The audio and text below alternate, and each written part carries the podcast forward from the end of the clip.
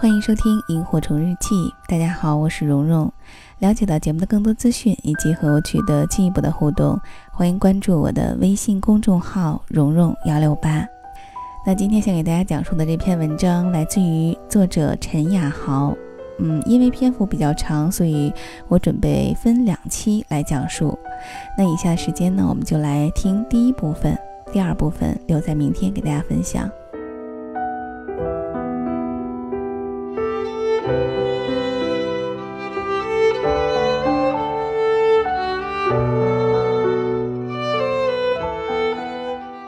去年冬天的时候，我去找一个老同学吃饭，他正在攻读教育专业的硕士学位。那天他在听一个讲座，我到的时候还没有结束，索性就进去听了一会儿。我不清楚这是什么内容的讲座，不过有意思的是，我发现来听讲座的都是年龄四十岁到五十岁之间的阿姨。朋友告诉我，她们都是妈妈。台上的老师在现场提出了一个问题。各位母亲，请你们回想一下，孩子让你们心碎的那一刻是什么时候？五分钟后，我们开始讨论。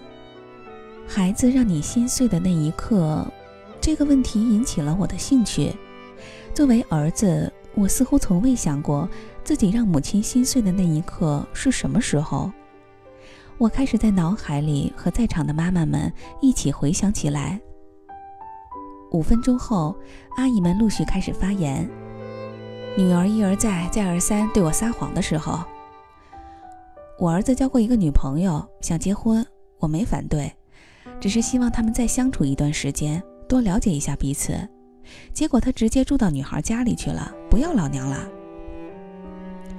有一次，闺女和我吵架，吵得很激烈，她冲我嚷了一句：“为什么我会有你这个妈妈？”我知道她只是一时冲动，但那两天想起这句话就想哭。那是我儿子十八岁生日的那天，我开玩笑问他以后想找一个什么样的媳妇儿，他看了我一眼说：“找个比我漂亮的。”气死我了！阿姨们的发言越发踊跃，现场很热闹。我在下面听的，一会儿心里难受，一会儿又忍不住的嘎嘎乐。这时候，一个阿姨接过话筒，站起来缓缓地说：“最心碎的那一刻。”是孩子跟我说，他想放弃自己的那一刻。现场突然安静了，好像大家都被拽进了自己的回忆里。过了半分钟，阿姨们纷纷默默点头表示赞同，有些妈妈的眼里甚至有些湿润，我不知道是为什么。台上的老师拿起话筒。这应该是所有当母亲最有共鸣的一个答案了。思绪忍不住的回转，脑海里浮现出高三那一年的自己。那一年，因为一些经历的刺激和幼年的神经疾病病史，患了轻微抑郁症和迫害妄想症，情绪完全不受自己控制，精神近于崩溃，每天在恍惚和挣扎中度过，时刻在与自己对话和斗争。但还是无法战胜自己。那年每周都会请假一天，妈妈带我去看心理医生。她坚持不用药物治疗，虽然药物的效果会更快。就像重新回到了童年治病的灰暗时光，没有朋友，无处诉说，活在自己的世界里，只有妈妈始终陪伴。即便她不能理解我那些疯狂扭曲的想法。无法给我减轻一丝痛苦。妈妈在我面前总是很快乐，从来没有表露出因为马上要高考了而对我的担心和忧虑，总是和我聊那些轻松愉快的话题。虽然大多数时候我都沉浸在自己的世界里，根本没有听他在讲些什么。他觉得我很棒，因为他相信我一直在努力战胜自己。后来我对自己妥协了。算是放弃了吧，因为这样的精神状态，连一道题目都无法集中精力读完。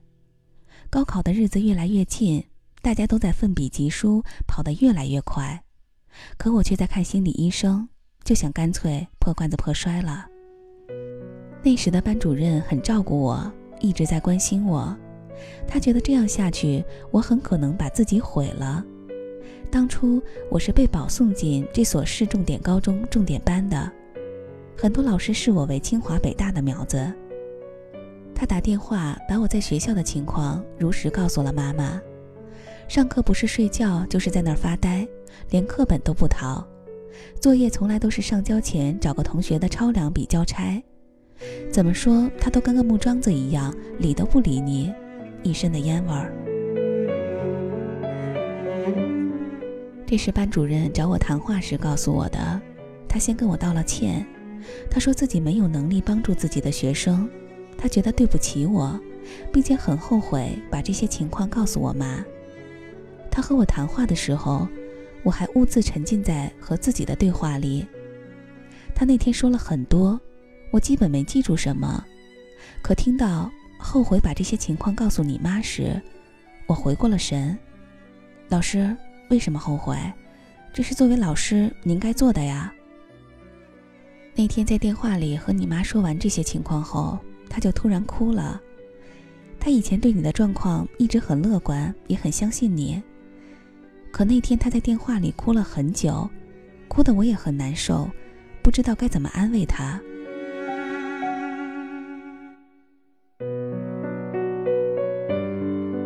然后我就哭了。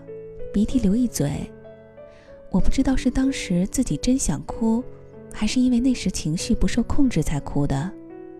班主任不停地用手给我擦眼泪、擦鼻涕，把我当个小孩一样，什么都没有再说。那天之后，我就开始拼尽全力地逼自己了，几乎到了虐待自己的程度。一个小时里，我只能集中精力二十分钟，所以就学三个小时来弥补。在临近高考的那两个月里，我每天都是夜里三点睡觉，六点起床。为了抵抗困倦和集中注意力，我白天上课站着听讲。我以前觉得为了集中精力学习，用笔尖扎自己的学霸都有病，可我居然连着扎了自己两个月。妈妈虽然心疼我，但从不阻拦我，只是在夜里三点钟给我关了台灯。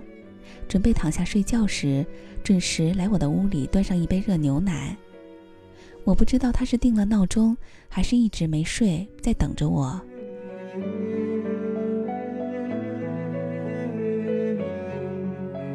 后来当然什么都好了，什么都过去了，啥事儿没有。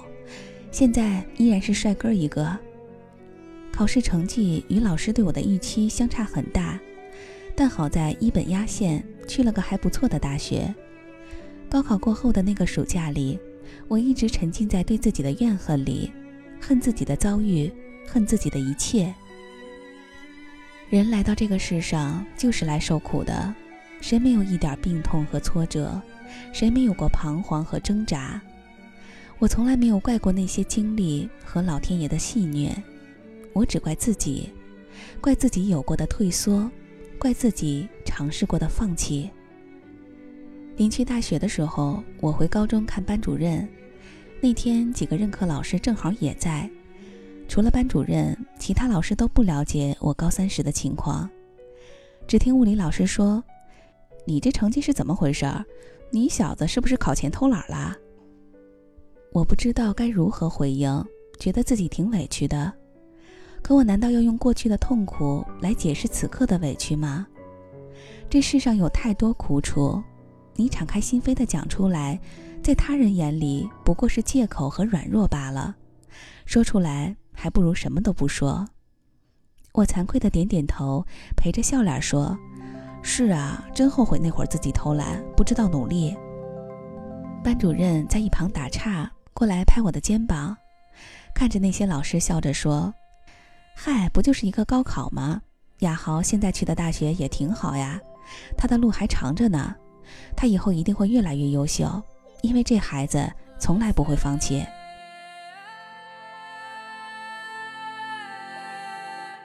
听到班主任的话，当时我鼻子就酸了，不过这次没掉眼泪，那时候病都好了，已经可以很好的控制自己的情绪了。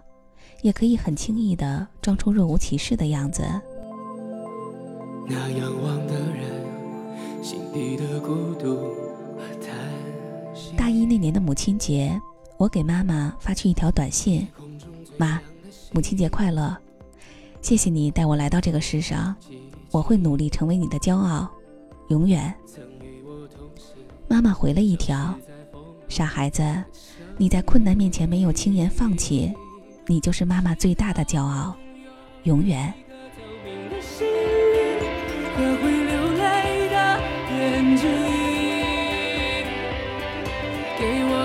相信的勇气，越过谎言去拥抱你。每当我找不到存在的意义，每当我迷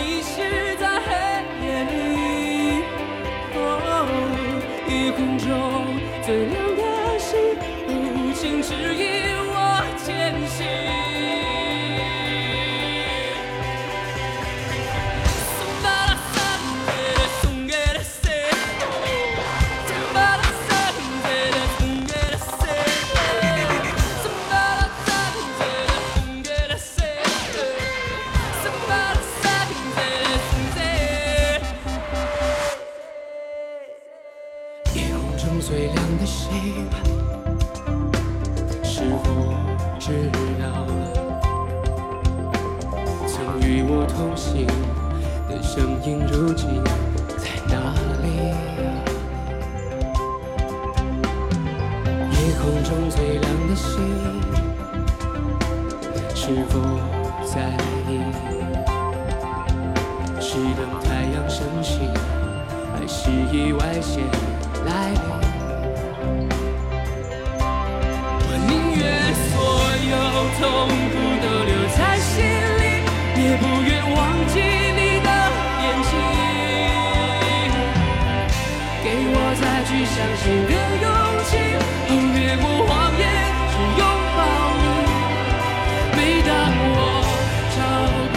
存在的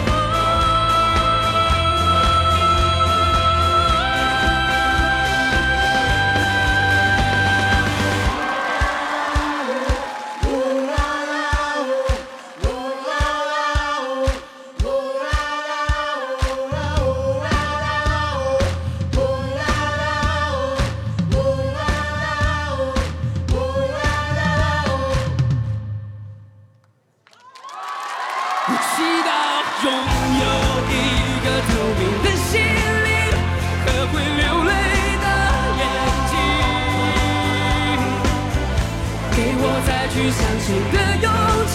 哦，别过谎言。